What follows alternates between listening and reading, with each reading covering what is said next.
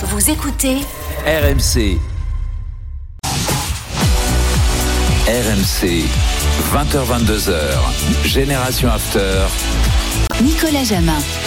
Vous écoutez RMC 21h30 Génération After spécial drôle de dame comme tous les lundis soirs sur RMC. Fred Armel, Paulo Breitner, Johan Crochet et Julien Laurence. Messieurs, euh, dans un instant nos directs.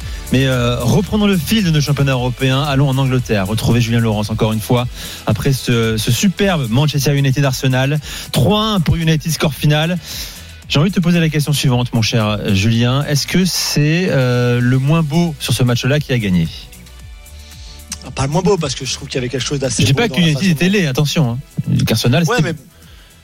Non, je trouve qu'Arsenal a bien joué et, et un autre jour, ils auront peut-être un résultat différent. Et je trouve qu'ils ont montré un peu de naïveté quand même, notamment quand ils sont revenus à un partout où ils, sont, c'est vraiment la meilleure équipe sur le terrain. Et je pense qu'ils partent à l'abordage un peu trop rapidement, ce qui fait qu'ils s'exposent. Et, le problème, c'est que quand tu t'exposes contre une équipe pareille qui, qui est si, si habile à jouer en contre-attaque et que toi ton, ton contre-pressing n'est pas assez efficace, bah c'est compliqué et tu prends tu prends vite un deuxième but comme celui de Rashford, le premier où où tu vois qu'Odegaard est en retard d'une seconde sur Eriksen, mais une seconde ça suffit pour qu'Eriksen joue en une touche de balle pour Bruno. Et puis ensuite Zinchenko a une seconde de retard sur Bruno puisqu'Odegaard avait une seconde de retard aussi sur Eriksen et Bruno joue en une touche de balle vers Rashford. Et qu'après ben ça va tellement vite et il y a tellement d'espace pour Rashford que tu le rattrapes pas. Donc c'est c'est dommage parce que effectivement ça aurait pu être mieux encore pour Arsenal en en termes de résultats mais il faut reconnaître à United beaucoup de beaucoup de crédit parce que la façon dont ils ont joué et encore une fois hein, je pense pas que ce soit comme ça que Ten Hag veuille jouer. Je pense qu'il s'est adapté après les, deux euh, premières journées catastrophiques et notamment la défaite à Brentford où il s'est dit que je pense lui-même a considéré qu'il avait lui aussi été un petit peu naïf dans le sens où il s'est dit ben on va arriver on va commencer la saison en repartant de derrière en construisant de derrière en jouant le jeu de passe et le jeu le jeu avec ballon que j'ai envie de jouer. Et il s'est vite rendu compte que c'était pas possible de le faire comme ça euh, tout de suite en première ligue. Et donc il a dû changer il s'est très bien adapté. Et je pense que pour ça il mérite encore une fois beaucoup de un grand respect de s'être adapté de cette façon-là d'avoir euh, renié entre guillemets ses principes de jeu à lui. Après, je pense qu'ils vont finir par jouer comme il, comme il le souhaite. Il faudra peut-être encore quelques nouveaux joueurs et un petit peu de temps. Mais pour l'instant, ce qu'il fait, ça fonctionne. C'est une équipe qui joue enfin comme une équipe. On l'avait dit un petit peu la semaine dernière. Oui. Euh, Et qui joue vraiment- sans Ronaldo également, mon cher Julien, hein, euh, au coup Ouais, mais d'envoi. bon, ça, Mm. ça, Et- sans Maguire aussi. Ça, c'est même plus un débat. Non, mais ça, c'est ça, c'est même pas un débat. Je, ça sert à rien qu'on en parle. Bah, Bah, si, et- si, si, Julien, quand même, parce qu'en fait, c'est quoi la suite pour Ronaldo? Euh, Est-ce qu'il va débuter des matchs rapidement? Non, mais c'est vrai. Peut-être qu'il jouera un peu, bah, peut-être qu'il jouera contre la Real Sociedad jeudi en Europa League, mais aujourd'hui il n'a pas sa place dans cette équipe-là et ils n'auraient pas joué de cette façon-là avec lui, ils n'auraient pas gagné comme ça avec lui. C'est pas une équipe qui, c'est pas une équipe qui euh, qui peut jouer la façon dont il joue actuellement là, où c'est quand même beaucoup de transitions rapides. Encore une fois, c'est beaucoup de jeux en contre-attaque. C'est c'est c'est une équipe qui euh, aujourd'hui peut pas fonctionner de la même façon euh, avec Ronaldo euh, comme titulaire. Et on voit quand il entre en jeu, il a beaucoup de bonne volonté, il se dépense pas mal, ça court, mais c'est pas ça a pas du tout les mêmes euh, voilà le même impact que qu'on avait avec un Rashford par exemple, avec un Anthony dont on a vu faire ses débuts, même si ça n'a pas été parfait, loin de là. Il y a le but et le but qui lance le match en plus pour United, quelques petits gris-gris sympas et des choses comme ça. Et puis, mais après, pour moi, Ronaldo et Ma- alors Maguire, c'est encore pire. Euh, D'ailleurs, il entre en jeu à la 75e, je crois, il prend un jaune à la 76e. Euh, donc c'est euh, Maguire. Il y a, pour moi, il y a, voilà, il y a, il y a- c'est un point de non-retour. Cristiano, peut-être qu'il aura une chance à un moment de, de revenir et de montrer ce qu'il peut faire à Ten Hag, mais encore une fois, je vois pas comment dans cette équipe-là hein. Hein. il pourrait apporter plus que les 11 titulaires. C'est c'est comme ça, il a, il a 37 ans, il, il joue plus de cette façon-là. La La saison question, dernière, même lui, il capacité à voulait- l'accepter également d'être remplaçant à Manchester United. C'est ça la question. ah là, il a pas eu le choix parce qu'il voulait partir. Donc euh, il est pas parti. parce Ah, mais donc il est là. Donc maintenant, on va voir comment il va le vivre. Nico. Oui, mais lui, il veut jouer avec deux en pointe.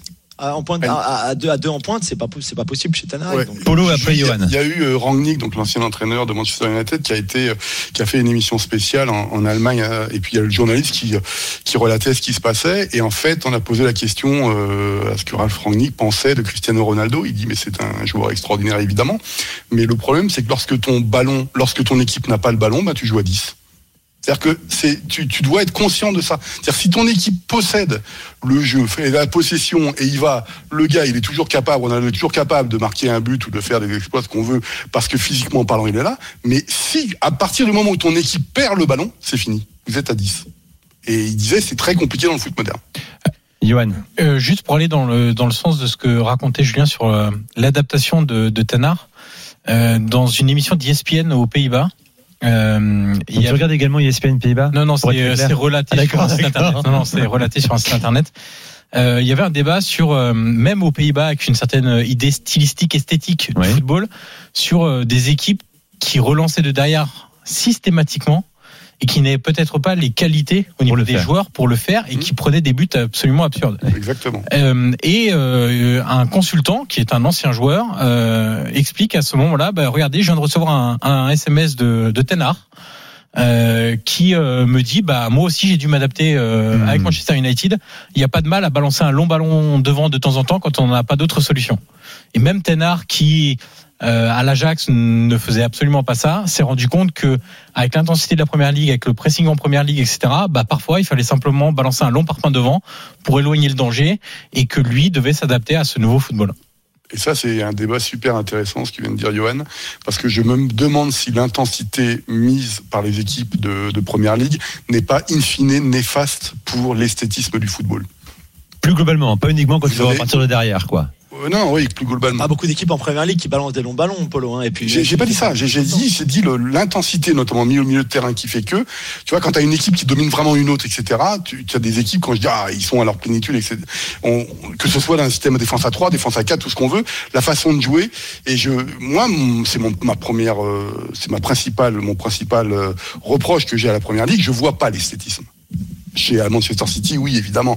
Liverpool, quand ça fonctionne, ok, mais j'ai eu, j'ai eu Dortmund avec euh, Klopp avant, donc. On le voit sur, pas- on le voit, on le voit sur Arsenal de plus en plus. Et ouais, il y a Brighton aussi, mais Ouais, Brighton, en fait, je suis un peu d'accord avec le constat. C'est c'est juste qu'en fait, ça crée une frénésie et une envie de jouer tellement rapidement que tu as beaucoup plus de déchets. Et c'est pour ça que des fois, euh, je me souviens, j'avais vanné Ça a toujours été fois. comme ça en Angleterre. Ouais, voilà, Même c'est ça, euh, des entraîneurs étrangers, ça a toujours été le. Le, de, de, de, de- c'est le box to box euh, milieu de terrain box to box c'est Mais ça on a ce problème-là aussi en Italie parfois, hein, Julien. Ouais, mais Julien, mais, mais c'est votre marque de fabrique. Alors, moi, je, je suis globalement d'accord, mais c'est la marque de fabrique du foot, ang- du foot anglais. C'est-à-dire que, en plus, la réalisation télévisuelle anglaise fait que c'est- ça va vite aussi. C'est très bien filmé. Je pense que tu vas me confirmer, euh, Julien. C'est très bien filmé et c'est très bien filmé dans le rythme. Et donc, ce qui fait que les gens quand- qui regardent la première ligue veulent voir ça aussi. Mais je comprends que ça paraisse moins élaboré question- ou abouti aux yeux de certains. Question Ouais, sûr, idiote sûr. de ma part. Question idiote de ma part. Pourquoi globaliser le football si euh, ça dénature les, les, les spécificités de la Culturel, euh, footballistique des, des- des pays. Mais c'est pour ça je trouve ça très bien que la première ligue. Moi, j'adore le football. le- Mais moi, Ouais, non, c'est- bien non, sûr. mais c'est un bon J'adore le football dis- C'est un bon espagnol, débat sur la globalisation du jeu. Moi, j'adore. Moi, c'est pour ça que c'est ma grande critique de la globalisation. On me dit c'est formidable parce que les plus forts se retrouvent ici, etc., etc. Il n'y a pas que dans le monde du football d'ailleurs qu'il y a ce débat-là. Le problème, c'est qu'à la fin, tout le monde bouffe du McDo. Non, mais on, mais, Et moi, c'est pas ça qui mais on tend vers une globalisation quand même de manière générale, les gars. Enfin, moi, quand j'étais gamin, le football anglais, c'était effectivement kick and rush. euh, Parce que c'est les mouvements on des joueurs, on des entraîneurs balançait- avec des influences Oui, différentes et qui fait Il y a un que- brassage des Voilà, cultures plus important. Ouais, et donc, moi, que Mais après, mais je trouve qu'on voit encore, globalement, pas sur un match, mais sur une saison, sur un championnat, tu regardes plusieurs matchs d'une saison, je pense qu'on conserve encore les caractéristiques principales. moins En- qu'avant, quand même, Fredo. mais mais c'est encore identifiable. oui, c'est Moi, je vois pour mon championnat, Combien de temps l'Espagne, la plupart des équipes ça bien ou pas sont pas rétaffées. Ah Quoi. ben Voilà. non, moi non, absolument pas. Je suis contre Non, la globalisation, c'est- pas, c'est pas un reproche. Je veux dire, j'ai Ah pas non, non, moi, ça m'ennuie, moi, ça m'énerve parce que j'adore le football japonais parce que les gars, je suis très caricatural, assez petit, donc ça joue, ça joue dans les petits espaces, etc. Le jeu a une touche de balle en Espagne. Le, les Allemands qui gagnaient tout le monde, les Italiens au milieu de terrain, c'était ça dépend. Euh, Il y a- a différentes sortes de globalisation. Si tu parles de gastronomie, euh, du McDo qui Oui. s'impose partout dans les centres-villes en France ou Ouais. dans le monde, effectivement, on est tous contre, je pense. Ouais, mais après, si moi- tu peux euh, faire progresser ou évoluer ton football Ouais. en t'inspirant de ce qui a été bien fait en Italie, en Espagne, en Oui. Angleterre, euh, l'amener Oui. en France ou ailleurs, euh, faut pas être non plus à- tout le temps contre non, la mais le globalisation même modèle, parce qu'à un moment, il y a eu le modèle Barça avec la- l'ultra-possession, etc. Oui, qui était- qui si était ça avait été chiant, quoi. imposé à tout le monde, non. Ben, il sait bien qu'il y ait des, qu'il y ait des, il y ait- il y des, ait un des peu de- particularités voilà, un petit peu de, un petit peu d'épices qu'on puisse mettre coup, comme ça. Mais il faut que le pas principal reste le même. Mais bon, et, effectivement. et moi, il je y a un tel comprends- brassage je, culture je les comprends que aujourd'hui. le football anglais, que les gens ont encore envie d'avoir cette intensité-là. euh, Mais voilà. à l'inverse, sur la globalisation, moi, ça me dérange pas du tout. Au contraire, j'aime bien voir Manchester City en première ligue. Tout à fait. Mais c'est ce que je disais en fait. Euh, ça dépend de Moi, quoi on je parle et trouve- de quelle thématique. Vas-y, c'est fascinant, juste pour finir là-dessus. Quand je suis arrivé, j'ai joué un petit peu au foot ici, euh, à un, un- un très bon niveau. Et, et déjà, déjà en, en ligue inférieure, en 6e, 7e division, ça jouait comme ça, à 2000 à l'heure. Mais moi, j'étais surpris. J'étais vraiment surpris et ça jouait vraiment Mmh. de la même façon qu'en première ligue. Alors pas, c'était pas aussi bien, mais c'était la même façon. Et en fait, je pense qu'ils ont ça en eux, mais ils fument comme des pompiers, ils boivent autant qu'ils peuvent, mais le dimanche matin ou le samedi après-midi quand ils jouent, peu importe, ça va à 2000 à l'heure. Il y a une telle intensité, je sais l'ai même pas comment ils font. Je l'ai pas vu en juin quand on a joué, quand vous avez joué contre Media FC, mon cher Julien. Bah, L'intensité. non, mais là aussi, euh, ils ont, ils ont pas tous 50 ans ou 45 ans. hein, c'est pas, Plaisante, Julien. Mais, euh, mais non, mais c'est, en fait, je pense que c'est à, à tous les niveaux, à tous les âges, c'est, c'est un petit peu Il comme ça. Et je pense que toujours les entraîneurs cultivent ça aussi en disant aux jeunes joueurs, même à un niveau euh, faible, Ici, c'est comme ça. après-midi. Voilà. Voilà, c'est comme ça. Il faut, il faut courir, il faut beaucoup courir, il faut beaucoup d'intensité toujours, aller presser haut, chercher haut, même s'ils le font n'importe comment. C'est, c'est comme ça. Rapidement, le, le direct, c'est la mi-temps à Pau entre Pau et l'AS Saint-Etienne, Paul Lafitte. Oui, Nico, avec le service minimum pour euh, l'AS Saint-Etienne qui mène 1-0. On le rappelle, une frappe à la 35e de Louis et Mouton. Les Verts qui font le job. Donc 1-0, une occasion, un but. Le retour des vestiaires dans moins de 5 minutes. Polo l'Eintracht Francfort, un futur adversaire de Marseille en phase de poule de Ligue des Champions, qui en a collé 8 en deux matchs, euh, 4 contre le Verder, victoire 4-3, et ce week-end, une gifle à Leipzig, 4-0, saison lancée. Ouais, je voulais en parler pour pour deux choses évidemment parce qu'ils sont dans le groupe de l'OM et puis euh, euh, la la l'Eintracht évidemment euh, après sa victoire en, en Europa League a eu quelques difficultés. D'ailleurs cette qualification pour la miraculeuse euh, via le fait d'avoir gagné l'Europa League euh, pour la Ligue des Champions euh, et bah c'est extraordinaire pour l'Eintracht parce que sinon l'effectif qu'on a aujourd'hui ne, ne serait plus là. Kevin Trapp, Ndika, Kamada et, d'autres ne, seraient plus là aujourd'hui. Donc ça a quelque part sauvé sauvé Francfort. Ce qui est ce qui est impressionnant, c'est que leur leur début de saison a été dramatique. Euh, Le 6-1 encaissé euh, évidemment lors de la première journée face au Bayern. Euh, donc l'atterrissage c'est délicat. Ensuite il y a le match de Supercoupe contre le Real Madrid où ils ont rien fait du tout, trop respectueux de l'adversaire, trop respectueux des consignes, etc. Et on a vu la différence de classe. Et donc il y a eu un énorme débat en Allemagne pour savoir ce que valait vraiment Francfort en Europe. C'est-à-dire que en gros est-ce que la Ligue des Champions c'est trop dur pour toi? Ou est-ce que c'est tout simplement un moment où on veut trouver notre pic de forme, la compétition c'est plus tard et les défaites et les raclés subies face au Bayern et au Real vont permettre euh, à une expérience d'un seul coup. euh, et ben là tu vois j'ai l'impression que c'est comment ça commence à partir. Il y a eu ce match très compliqué mais très euh, explosif du week-end dernier, la victoire 4-3 à Brême et puis il y a eu cette performance ce week-end contre un Leipzig qui d'ailleurs je pense que si ça continue comme ça on risque d'avoir des changements d'entraîneur.